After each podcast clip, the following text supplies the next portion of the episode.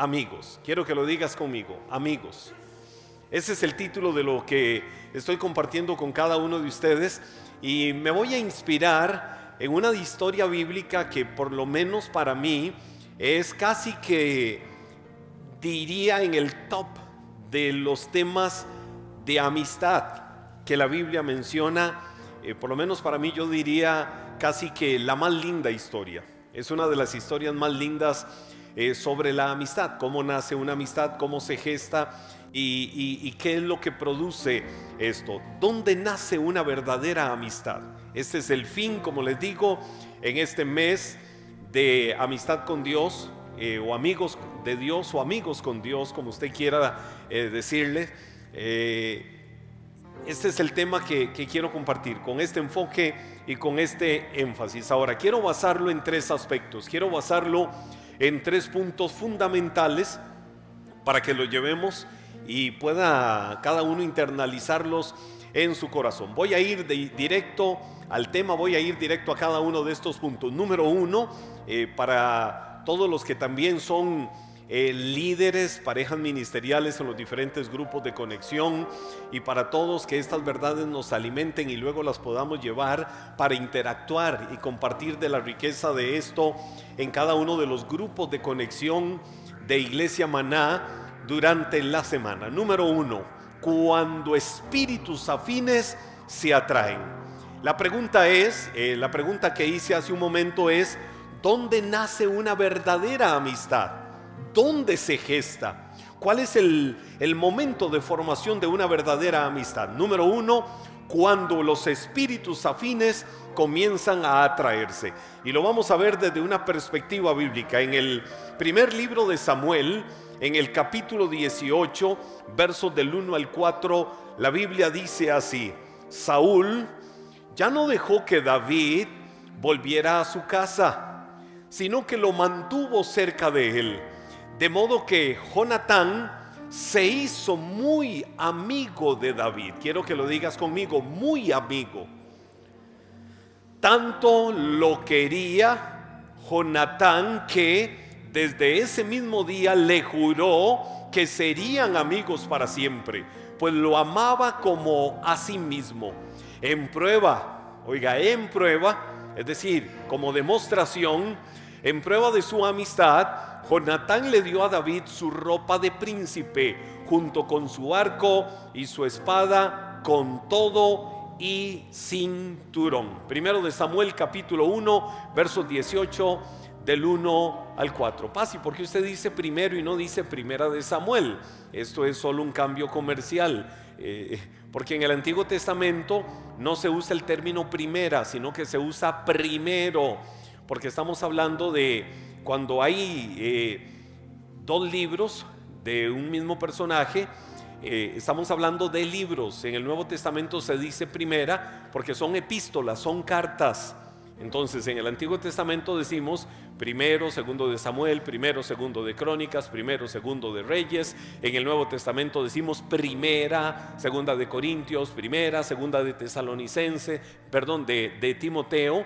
Eh, primera, segunda, tercera de Juan, primera, segunda eh, de Pedro, en fin, Nuevo Testamento, epístolas o cartas y Antiguo Testamento, usamos el término libros, entonces por eso decimos primero. Ahora, vengo a la historia y vengo al contexto de lo que acabo de leerle a cada uno de ustedes. Jonatán, que era el hijo del rey Saúl, estaba pasando uno de los momentos más difíciles de su vida. Emocionalmente estaba enfrentando un momento complejo, estaba enfrentando un momento adverso. Su padre, el rey Saúl, había cambiado, pero había cambiado para mal y no para bien. Y entonces eso preocupaba a su hijo Jonatán. De ser un hombre obediente, de ser un hombre humilde, de ser un hombre fiel a Dios, ahora el rey de Israel, el rey Saúl, se había convertido en un hombre arrogante, se había convertido en un hombre desobediente, se había convertido en un hombre soberbio. Jonatán, en lo que acabamos de leer, David está en medio de una conversación con el rey Saúl. Saúl, después de que David había matado al gigante Goliat, no le permitió regresar a su casa, sino que le dijo, vas a vivir ahora entre nosotros, vas a vivir en el palacio, vas a vivir con cada uno de nosotros y no le permitió regresar a casa. Jonatán empezó a escuchar la explicación que le estaba dando, una explicación extendida del corazón que David le estaba dando a su padre, el rey Saúl, y cómo aquello David lo sacaba desde lo más profundo del corazón. Cómo David expresaba aquello con tal pasión, con tal denuedo, con tal algarabía.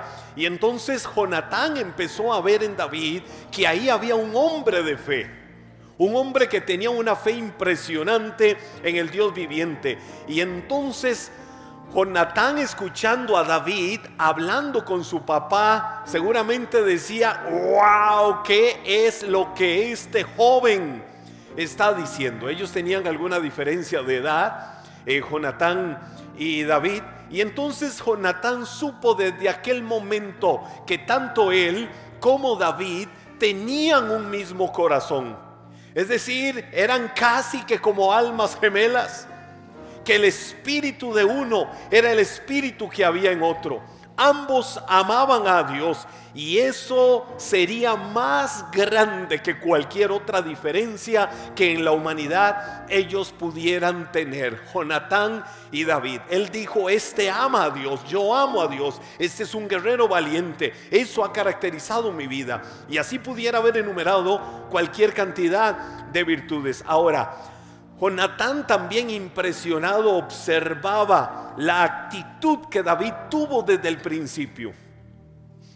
Recuerden ustedes que fueron muchas semanas donde se estaba esperando que se levantara alguno de los soldados del ejército de Israel a decir, yo voy a ir y le voy a hacer frente al gigante Goliat. Pero todos se habían acobardado. Sin embargo, cuando llegó aquel muchacho, que empezó a ser menospreciado por sus propios hermanos y dijo, yo iré y le haré frente a ese gigante.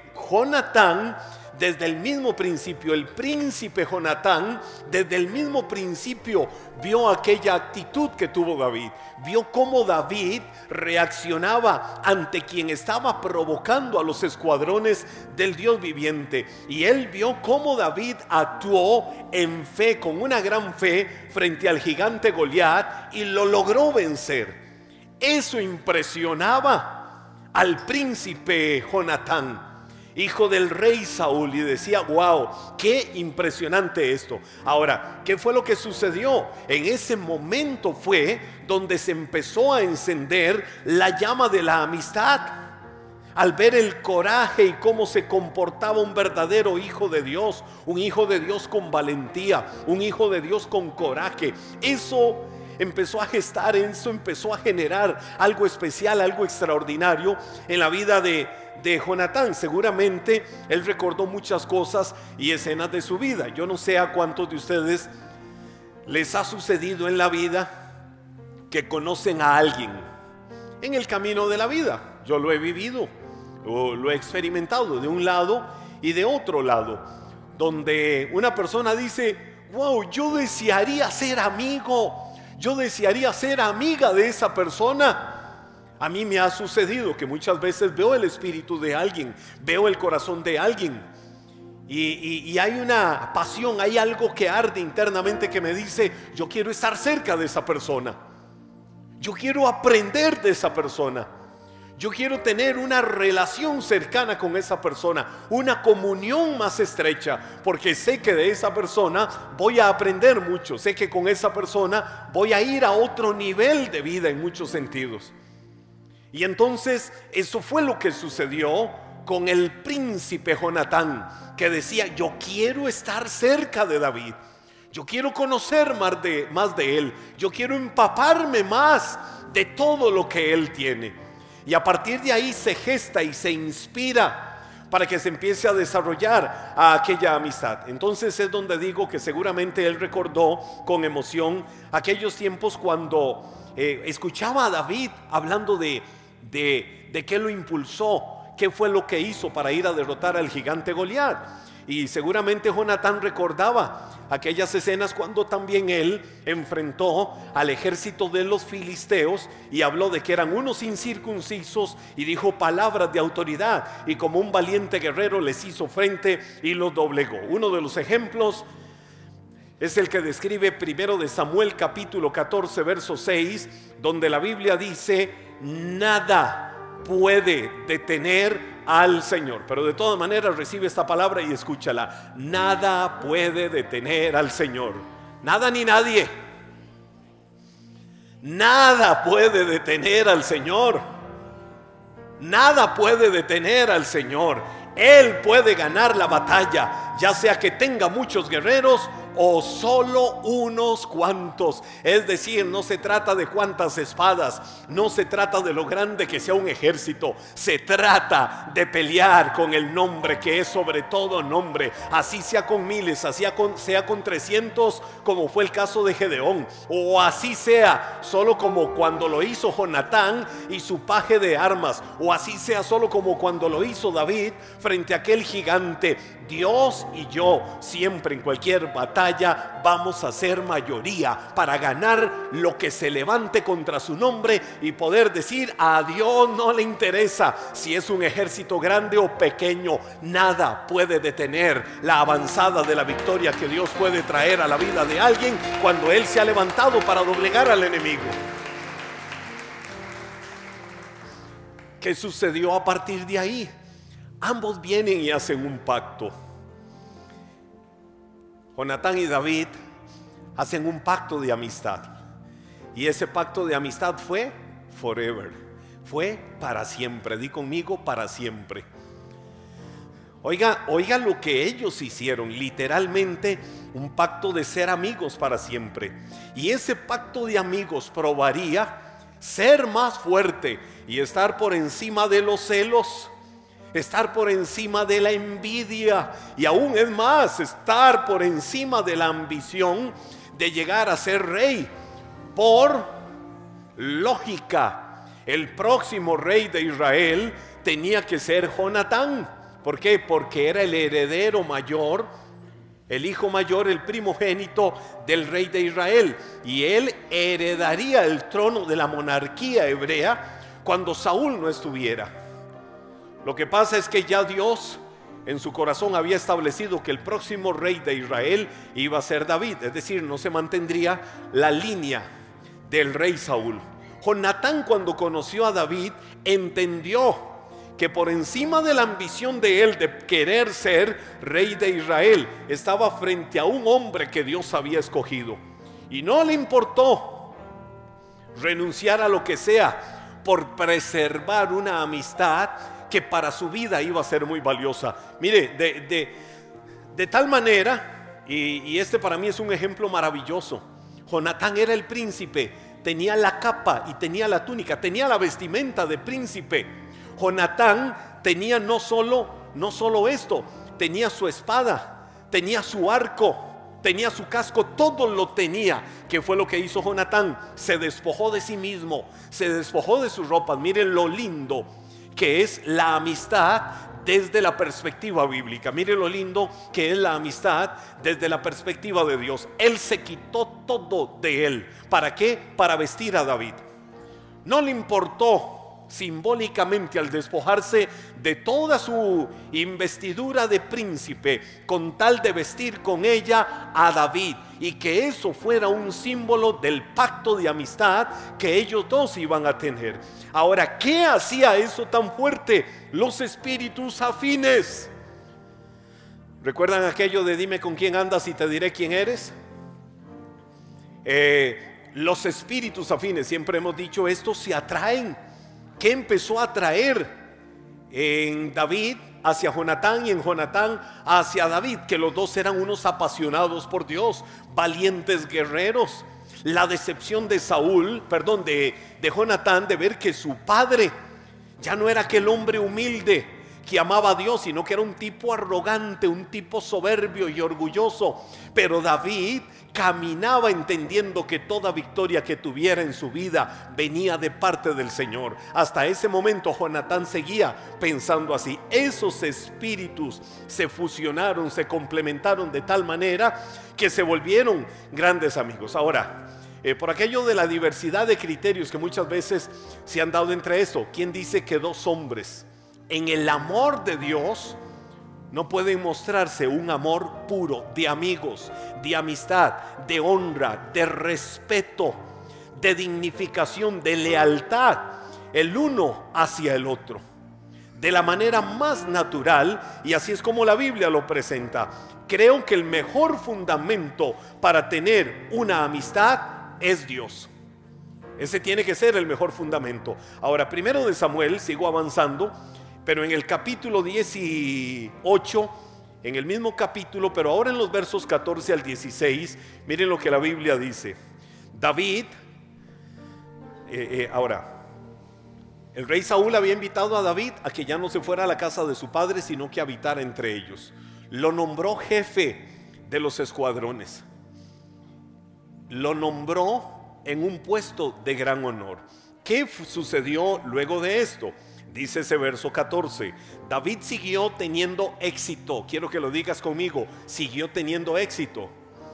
Ahora, ¿por qué siguió teniendo éxito? Porque caminaba con Dios. Una persona que camina con Dios defectiblemente, irremediablemente, irrevocablemente. Y la palabra que usted quiera usar va a tener éxito en los caminos de su vida. Cuando esa persona ha puesto a Dios como lo número uno en su vida, el único destino que esa persona va a tener es éxito en todo proyecto y en toda obra que emprenda y haga en su vida. Porque la bendición de Dios camina con él. Y entonces dice la Biblia, teniendo éxito en todo lo que hacía, porque el Señor estaba con él. Cuando Saúl reconoció esto, le tuvo aún más miedo. ¿Quién? Saúl, el rey, al que fue pastor de ovejas, a David. Pero todos en Israel y en Judá amaban a David porque tenía tanto éxito al dirigir sus tropas en batalla. Ahora, te quiero decir algo. No me voy a meter a estudiar el versículo eh, porque en sí mismo tiene mucha riqueza, sino que nada más extraigo David tenía mucho éxito, seguía teniendo éxito, claro, porque la bendición de Dios iba con él. Pero entre más éxito tenía David, quien lo había nombrado, empieza a revelar defectos en su temperamento, empieza a revelar defectos en su personalidad. El rey, ¿por qué? Porque empezó a llenarse de envidia. Ah, porque a David lo alaban por sus diez miles que ha doblegado y porque a mí me alaban solo por miles. Porque todas las mujeres le cantan a David cuando pasa eh, por el camino. ¿Y porque a mí no me lo hacen? Porque todos se admiran. ¿Y porque todos, como dice la Biblia ahí, alaban a David y no lo están haciendo conmigo? Entonces Saúl empezó a enfermar su corazón. Saúl empezó a actuar de manera equivocada. Pero no voy a meterme en eso, sino a rescatar algo aquí muy importante. Tanto David como Jonatán son el más vivo ejemplo de lo que son amigos afines. ¿Por qué? Porque la amistad que nació entre ellos, nació basada, fundamentada primero en Dios, en el respeto y en la honra mutua. Y por eso fue que Jonatán empezó a proteger a David de su propio padre Saúl y del espíritu incorrecto que había en David. Pero el punto es ¿Qué fue lo que fortaleció eso? Los espíritus afines y la motivación correcta que había en el corazón de David y en el corazón de Jonatán. Número dos, ¿qué me enseñan estas verdades? Que el amigo verdadero siempre va a estar en los momentos difíciles, o por lo menos el amigo verdadero estará en los momentos difíciles. Quiero que lo digas conmigo, el amigo verdadero estará en los momentos difíciles. Un amigo verdadero va a procurar protegerte y va a procurar defenderte de las personas que te ataquen, de las personas que te quieran amedrentar, de las personas que te quieran hacer daño o de las situaciones en la vida que te quieran derrotar, que te quieran humillar, que te quieran avergonzar y te quieran doblegar. Capítulo 19, ahí en primero de Samuel, versos del 1 al 6, la Biblia dice, Saúl le dijo a sus siervos y a su hijo Jonatán que asesinaran a David.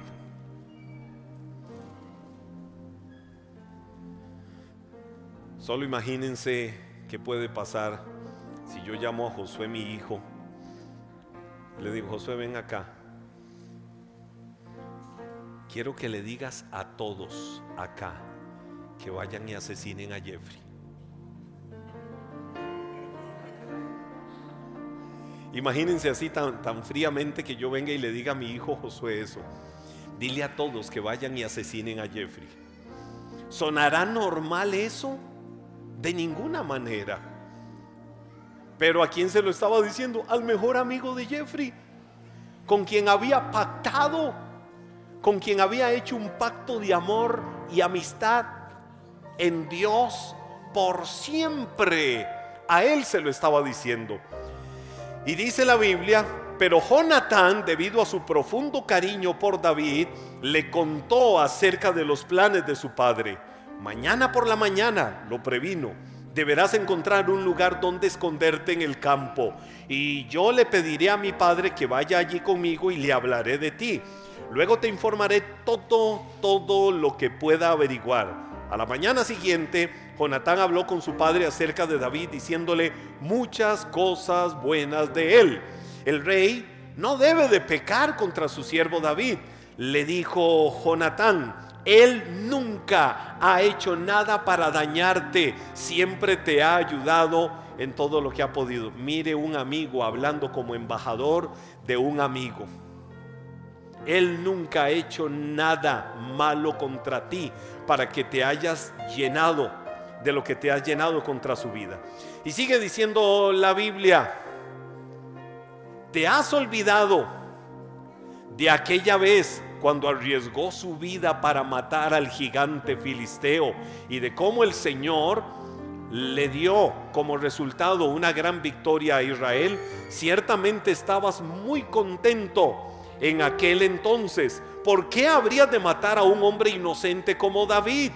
No hay ningún motivo absoluto. Así que Saúl escuchó a Jonatán y juró, tan cierto como que el Señor vive, David no será muerto. Oiga a un amigo como embajador hablando de su amigo. Oiga a un amigo hablando del corazón para defender contra alguien que quería asesinarlo por las intenciones incorrectas que había en su corazón. Entonces, un verdadero amigo desde la perspectiva bíblica va a proteger y va a defender a quien es su amigo de las personas que le atacan, de las personas que le hacen daño. Ah, ¿Quieres asesinar con tu lengua a mi amigo? No te lo voy a permitir. ¿Cuántos asesinos a través del chisme? ¿Cuántos asesinos a través de la crítica destructiva? ¿Cuántos asesinos a través de la murmuración han carcomido la vida de otros? ¿Cuántas personas injustamente abren su boca para estar hablando mal de otros?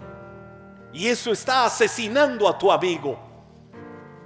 Un verdadero amigo se va a poner en la brecha y va a decir un momento, si es mi amigo, si es mi amiga, no voy a permitir la influencia de absolutamente nada que pueda provocar asesinarlo, ya sea de manera normal, natural o con la misma lengua. Y esa fue la actitud que tomó Jonatán en relación con David. Ahora, un verdadero amigo va a estar dispuesto a ayudar cuando definitivamente el otro no tiene salida. Cuando ya no hay salida, el que es verdadero amigo va a estar ahí para ayudar. Sigue diciendo la Biblia, pero ahora un capítulo adelante, primero de Samuel capítulo 20, versículos del 1 al 4. Mira qué lindo lo que la Biblia dice. En ese momento, David huyó a Nayot de Ramá y encontró a Jonatán. ¿Qué has hecho? exclamó. ¿Cuál es mi delito? ¿Cómo ofendí a tu padre? para que él esté decidido a matarme. No es cierto, contestó Jonatán, no vas a morir. Mi padre siempre me cuenta todo lo que piensa hacer, aún las cosas más pequeñas. Sé que mi padre no me ocultaría algo como esto. Sencillamente no es cierto. Entonces David hizo un juramento delante de Jonatán y dijo, tu padre sabe perfectamente bien acerca de nuestra amistad. Por lo tanto, se dijo a sí mismo, no le diré nada a Jonatán, ¿para qué lastimarlo? Pero te juro que estoy a solo un paso de la muerte. Te lo juro por el Señor y por tu propia alma. Dime, ¿Cómo puedo ayudarte? exclamó Jonatán. Mire qué palabra, mire qué expresión la que salió del corazón de Jonatán, diciéndole a su amigo, estás en el momento de mayor dificultad, estás en el momento donde no tienes salida, dime cómo puedo ayudarte, dime cómo puedo hacerlo. Sí o no que fue lo que el Señor hizo con cada uno de nosotros cuando ya no había salida, cuando no había respuesta, cuando no había solución, cuando no había alternativa, porque nuestros pecados nos habían condenado, porque nuestros nuestros pecados nos habían censurado totalmente de la posibilidad de la vida eterna, de la posibilidad de tener acceso al trono de Dios, Vino Cristo muriendo a sí mismo, vino Cristo despojándose de toda su gloria, pensando en ti para darte la vida, para darte restauración, para darte sanidad y que hoy puedas estar sentado en una mesa de reyes, en una mesa de príncipes y de princesas, sabiendo que Él te ama, porque el valor de su amistad sobrepasó lo que tú y yo no podíamos hacer ni lograr. Ese es el amor verdadero, ese es el amor genuino de Dios. Y esa fue la revelación del amor de David y Jonatán. Ahora, número tres, propósitos de Dios en la amistad. Propósitos de Dios en la amistad. ¿Cuáles son los propósitos de Dios en la amistad? ¿Sabes qué es lo que quiere Dios? Y hoy quería rescatar este principio por lo trascendental y por lo que marcó en los anales de la historia la vida de David y Jonatán. ¿Cuáles son los propósitos de Dios en la amistad? Que sea genuina y que trascienda. Dilo conmigo, que sea genuina y que trascienda. Voy nuevamente al capítulo 20 de primero de Samuel, pero mira estos dos versículos, 41 y 42. En cuanto se fue el niño, esa es otra historia, y aquí empieza lo que quiero que veas. David salió de su escondite cerca del montón de piedras y se inclinó ante Jonatán cuántas veces? Tres veces, rostro en tierra.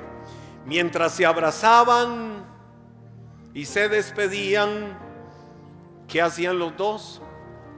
Lloraban, especialmente David.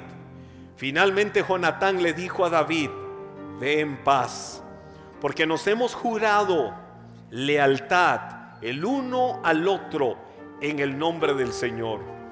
Él es testigo del vínculo que hay entre nosotros y nuestros hijos para siempre. Y quiero que tomes en cuenta esto y lo tengas fresco en tu corazón. Él es testigo de nuestra lealtad, de nuestro vínculo, el que hay entre nosotros y también entre nuestros hijos para siempre.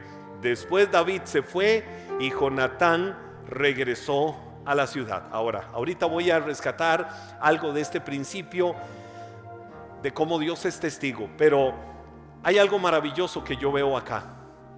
David estaba escondido en una cueva. David estaba escondido. ¿Por qué? por ladrón. No, David estaba escondido porque el rey Saúl lo andaba buscando para matarlo. ¿Quién llegó ahí? Llegó su amigo en el momento más oscuro y tenebroso a levantarle las manos y decirle, no estás solo, aquí estoy yo. Era el momento de despedirse. Ellos interpretaban que nunca más en la vida se iban a volver a ver. Se abrazaron, Nuevamente renovaron el pacto de fidelidad, de lealtad, de amistad entre uno y otro y sus generaciones. Y la Biblia dice que lloraban, lloraba uno y lloraba el otro. pero aquí, aquí hay algo tremendo. Cuando yo veo esto, recuerdo una historia que por lo menos a mí siempre me ha impactado y la mencionaba la semana anterior y yo quiero que esto lo tengas también presente en tu corazón. Hemos hablado y hemos enseñado cómo Dios en la palabra habla de un amigo. ¿Recuerdan de cuál es el amigo que habla el Señor? De Abraham. Y él decía, ¿cómo le voy a esconder yo a Abraham las cosas que voy a hacer con Sodoma y Gomorra si Abraham es mi amigo? Es decir, un amigo fiel, un amigo confidente, siempre va a tener la confianza de saber llegar donde otro y contarle lo que quiere hacer porque está seguro de quién es ese amigo o es esa amiga. Y Dios lo hizo con Abraham. Pero mucho tiempo después viene el profeta Isaías y le habla a Israel, que también es Jacob, y le dice, Jacob, tú eres mío, tú me perteneces. Puede ser que un día venga Dios y le diga a los hijos de mi hijo Josué, cada uno tómelo en su corazón. Yo estoy hablando en primera persona. Y venga y le diga a los hijos de mi hijo Josué, o venga y le diga a los hijos de mi hijo Gabriel, hey, hey, hey, ¿cómo se va a llamar una hija de Josué? Josué antes decía que a una hija le pondría Sofía, era Sofía que le pondría Sofi y que venga Dios y le diga, Sofi, tú eres mía, te amo, porque eres descendiente de Henry, mi amigo. Cuando Dios le habló a, Jacob, le dijo, tú eres mío, tú me perteneces. Es decir, eres una generación bendita, eres una generación guardada. Le estaba hablando a la tercera generación y le decía, me perteneces. ¿Sabes por qué? Porque tú desciendes de quien era mi amigo, Abraham. Toma esto en primera persona, tómalo en tu corazón para que recuerdes siempre que por causa de tu amistad con Dios, tus hijos, nietos y demás generaciones son benditos, son guardados, son protegidos y son cubiertos por la mano del Señor y son generaciones benditas porque Él te ama y porque le amas y porque eres amigo y amiga de Dios.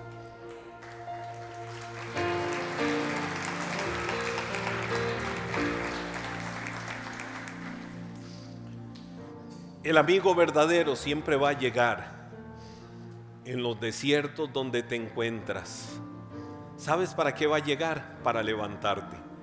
¿A qué llega un amigo verdadero a un desierto? Donde te ve ahí postrado en tu desierto, te va a levantar un desierto de soledad, un desierto de pecado, un desierto de desesperación, un desierto de amargura, un desierto de depresión, un desierto financiero, un desierto familiar, un desierto matrimonial, un desierto de lo que sea. El amigo va a llegar y te va a decir, no tienes ni siquiera que darme explicaciones, eres mi amigo y a lo que vengo aquí es a levantarte, a que salgas del pozo de la desesperación en el que te encuentras. Primero de Samuel capítulo 23, habían pasado algunos años ya de que David y Jonatán se habían aliado de tal manera haciendo un pacto de amistad. Primero de Samuel capítulo 23 versos 16 18 dice, Jonatán fue a buscar a David. ¿Saben a dónde fue a buscarlo? Al desierto. Jonatán dijo, donde quiera que esté David metido y escondido, ahí voy a llegar a buscarlo. No me importa qué tan recóndito y bajo sea el lugar donde esté esta persona que amo entrañablemente, ahí voy a llegar. Y dice la Biblia, se fue a buscar a David y lo animó a que permaneciera firme en su fe en Dios. ¿Y qué le dijo? No tengas miedo. Le aseguró Jonatán mi padre nunca te encontrará. ¿Sabe qué? Esa fue la última vez que se vieron. Oiga, qué momento más emotivo. Mi padre nunca te va a encontrar. Tú vas a ser el rey de Israel y yo voy a estar a tu lado como mi padre bien lo sabe. Luego los dos renovaron el pacto solemne delante del Señor. Después Jonatán regresó a su casa mientras que David se quedó en ores. Oiga qué palabras se dijeron, renovaron el pacto. Ya por muchos años habían sido amigos fieles. por muchos años se habían honrado lealtad. Jonatán llegó al lugar más bajo donde estaba David y le dijo, aquí vengo a sostenerte. ¿Y qué fue lo que dijo? Ánimo, tu fe no puede claudicar. Ánimo, tu fe no puede ceder. ¿Cuántos amigos tuyos hoy están en el pozo de la desesperación? ¿Cuántas personas te consideraban amigo o amiga, hoy están en el peor momento de su vida. ¿Cuánto hemos hecho para ir a levantarles? ¿Cuánto hemos hecho para ir a rescatarles? ¿Cuánto hemos hecho para ir a decirles, aquí estoy para sostenerte las manos y vas a salir de este lugar? Fue la última vez que se encontraron ellos dos de esta manera, porque después vino lo trágico para Saúl y para toda su familia. Después vino la muerte. David luego fue levantado como rey de Israel. Pero te voy a decir algo. En el caso de David y Jonatán, Dios le proveyó a David un amigo que lo protegiera en la parte más triste y más difícil de su vida. ¿Anhelamos eso en la vida, sí o no? ¿Cuánto anhelamos en los peores momentos de la vida decir, wow, tengo un amigo, tuve un amigo, tuve una amiga, o tuve alguien que me levantó, que me sostuvo, que me dijo, no te vas a rendir, de esta vas a salir, vas a ver la victoria del Señor, fortalece tu fe, porque adelante es donde te está esperando lo mejor. ¿Qué sucede en esta historia?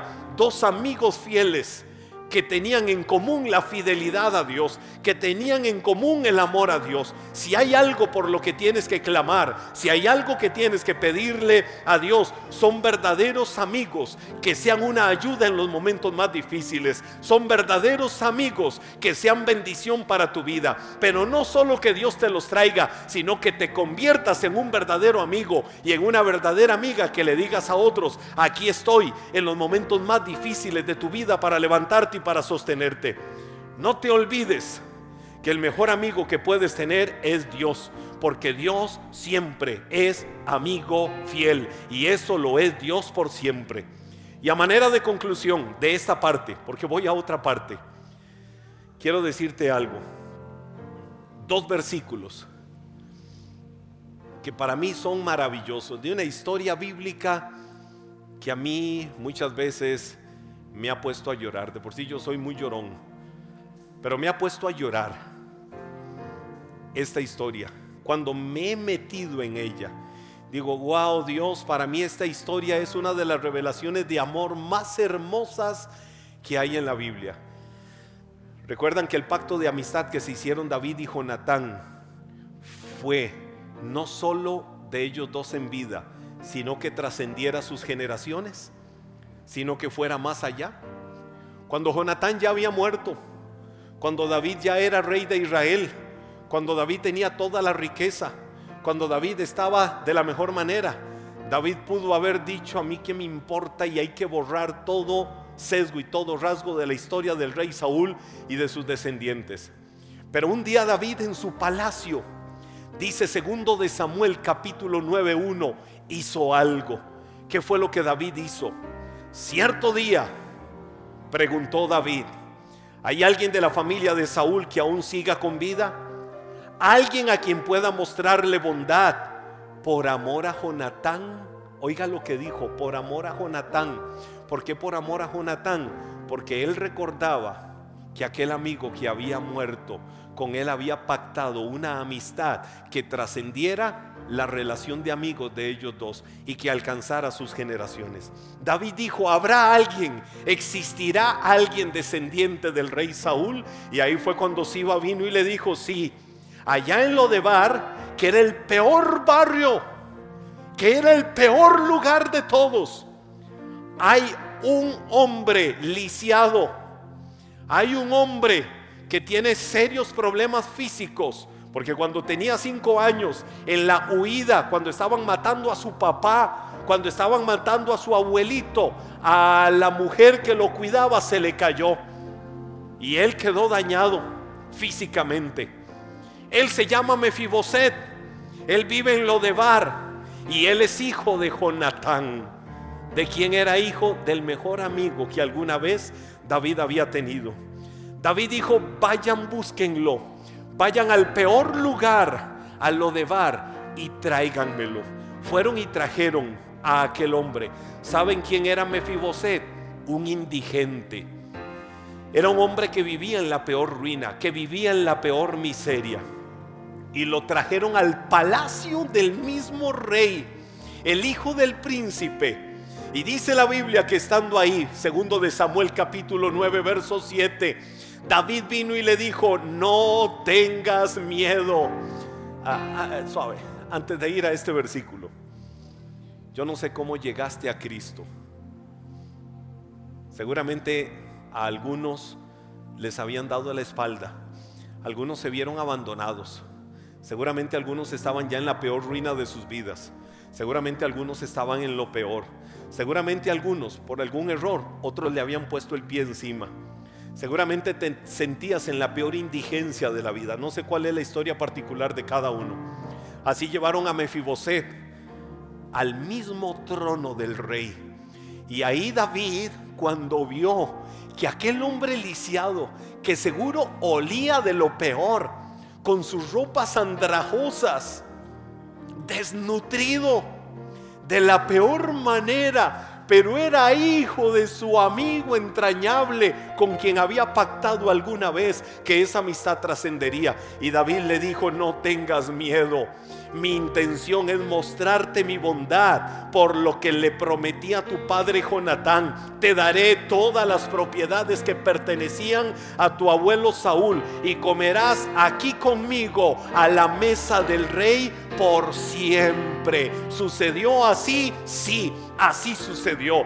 Desde aquel día el indigente, desprecio, desahucio, vil, bajo menosprecio de la sociedad, se convirtió en un hombre de palacio. Eso fue lo que Dios hizo contigo. Tu dignidad no vale lo que el mundo y lo que hayas pasado en esta vida te digan que vale tu dignidad. Tu dignidad vale la sangre preciosa que Cristo derramó en la cruz y esa dignidad te da un valor que te hace ser un amado de Dios, una princesa de Dios. Y esa dignidad tiene que crecer cada día más. Siempre que el amor dependa de un fin egoísta, cuando el fin egoísta pasa, el amor pasa. Pero si el amor de una amistad no es un fin egoísta, nunca pasará. ¿Hubo algún amor que no dependía de un fin egoísta? Sí. Ese fue el amor de David y Jonatán como amigos. Y a eso es a lo que Dios quiere llamarnos cada día. Cuando estés pasando lo peor, cuando otros estén pasando lo peor, ahí tiene que estar el amigo y la amiga verdadera. ¿Lo creemos así? Tengo un amigo, entrañable amigo que amo con todo mi corazón.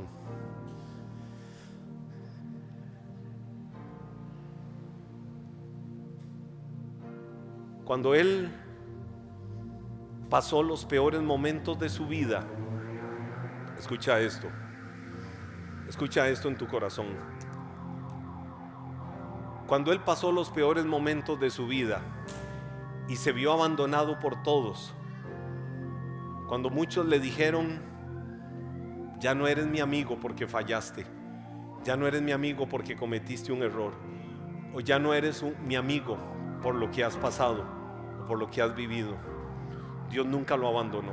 En ese tiempo no teníamos ni siquiera relación de amigos, pero nos conocíamos a la distancia. Y yo conocía de su vida muy lejos. Yo dije, un día quiero traer este hombre a Iglesia Maná. Un día quiero traerlo y abrazarlo y decirle, ¿sabes qué? No importa los desiertos que hayas venido pasando o enfrentando.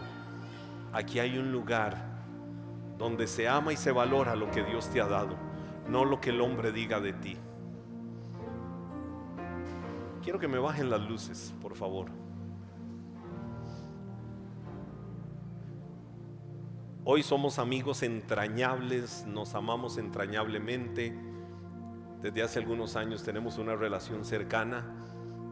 Sí es un hombre muy famoso en el mundo iberoamericano y Él quiere traer con todo el corazón algo a tu vida en esta hora. Míralo.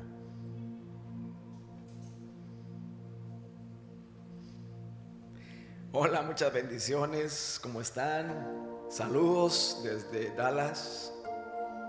Les mandamos mi esposa y yo, que estamos acá muy contentos de saludarles a toda la iglesia Maná hasta Cartago, Costa Rica.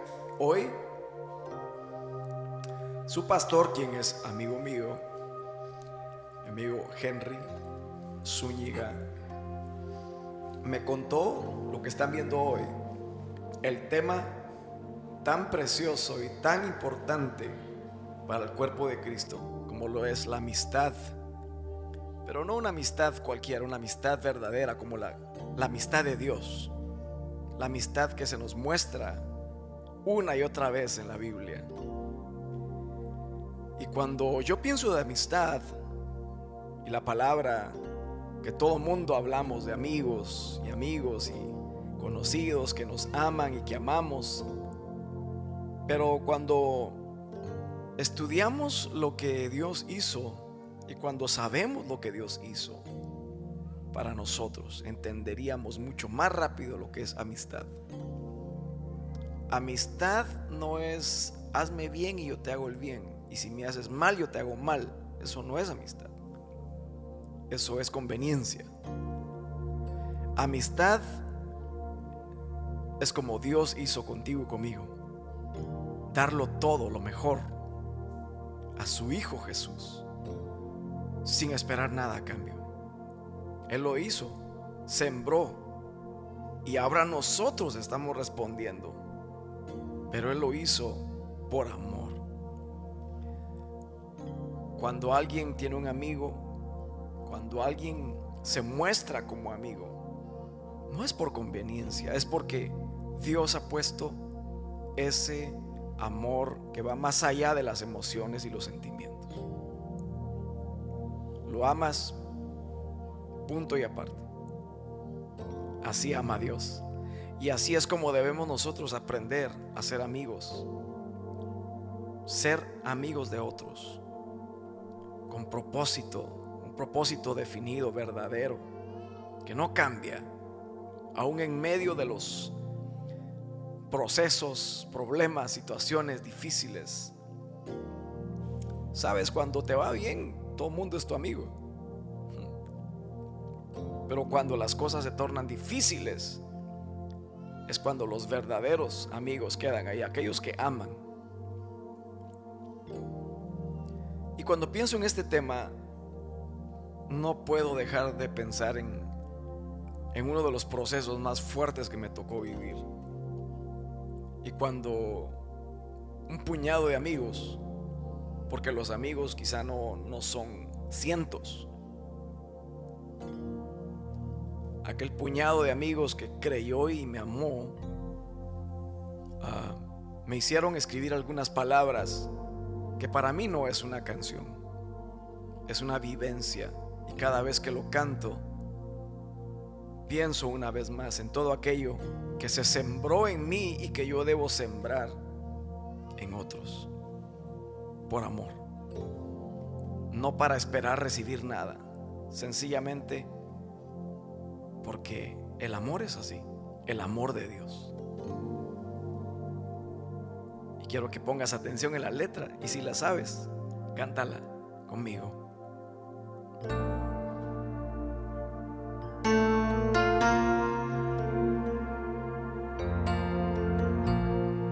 Qué difícil es verte sufrir. Eres más que un hermano para mí. Todos los momentos que contigo viví. Todas esas veces que me hacías reír. Hoy las guardo como un tesoro en mi corazón. Pues tu amistad no tiene precio. Vale tanto, tanto, tanto que jamás podré olvidar. Amigo, cuando necesites una mano Cuando extrañes a un buen hermano, ahí estaré para consolarte. Amigo, si caes te restauraré. Si tropiezas te levantaré. Como Jesús hizo conmigo. Amigo, no me importa lo que pasó. Lo que tienes que saber es que te amo.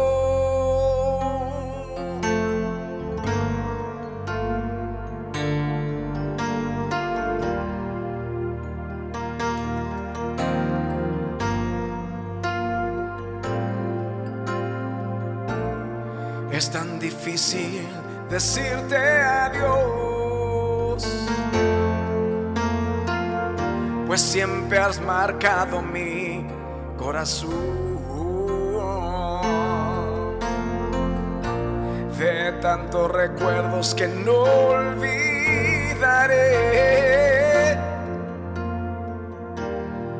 Esta amistad que siempre soñé. Hoy puedo ver que eres un regalo de Dios. Quiero que sepas que te admiro y te aprecio tanto, tanto como la arena al mar. Amigo, cuando necesites una mano cuando extrañes a un buen hermano, ahí estaré para consolarte. Amigo, si caes te restauraré. Si tropiezas te levantaré, como Jesús hizo conmigo. Amigo, no me importa lo que pasó. Lo que tienes que saber es que te amo. Ahora permanece en la fe, la esperanza y el amor. Pero el mayor de ellos es el amor, Cuando necesites una mano, cuando extrañes a un buen hermano, ahí estaré para consolarte. Amigo, si caes te restauraré. Si tropiezas te levantaré como Jesús hizo conmigo.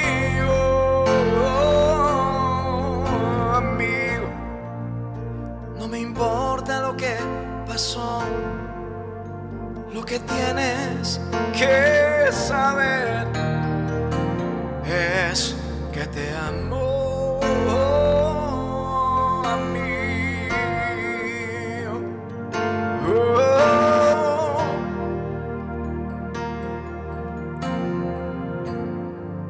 Y en esos momentos, cuando necesitas a un amigo, es que ese amigo se vuelve más que un hermano. Quizá hoy necesitas decirle a tu amigo, a tu amiga, gracias por estar ahí siempre. Quizá hoy sea el día que necesites tomar una acción. Quizá tomar el teléfono y decir, amigo, no solamente voy a orar por ti, aquí estoy. Te puedo servir, te puedo ayudar, como Dios lo ha hecho conmigo a través de mis amigos, a través de ti. Ese valor de la amistad que Dios le da a la relación que Él mismo mostró para mí. Gracias. Dile conmigo, gracias Señor, porque tú eres mi mejor amigo. Ayúdame a mostrarme a otros como un buen amigo fiel. Gracias Señor. Te bendigo y gracias. Gracias mi amigo Henry por este tiempo y gracias a toda la congregación. Les amamos. Yo no sé cuántos acá dicen, yo necesito en el desierto que estoy pasando a un amigo. Necesito una mano que me diga, aquí estoy para sostener la tuya. Yo no sé cuántos David están en el peor momento de su vida o en una cueva, en un desierto, diferentes dificultades. ¿Cuántos se sienten en la peor soledad? ¿Cuántos se sienten en el peor abrumamiento? ¿Cuántos se sienten en el peor abatimiento?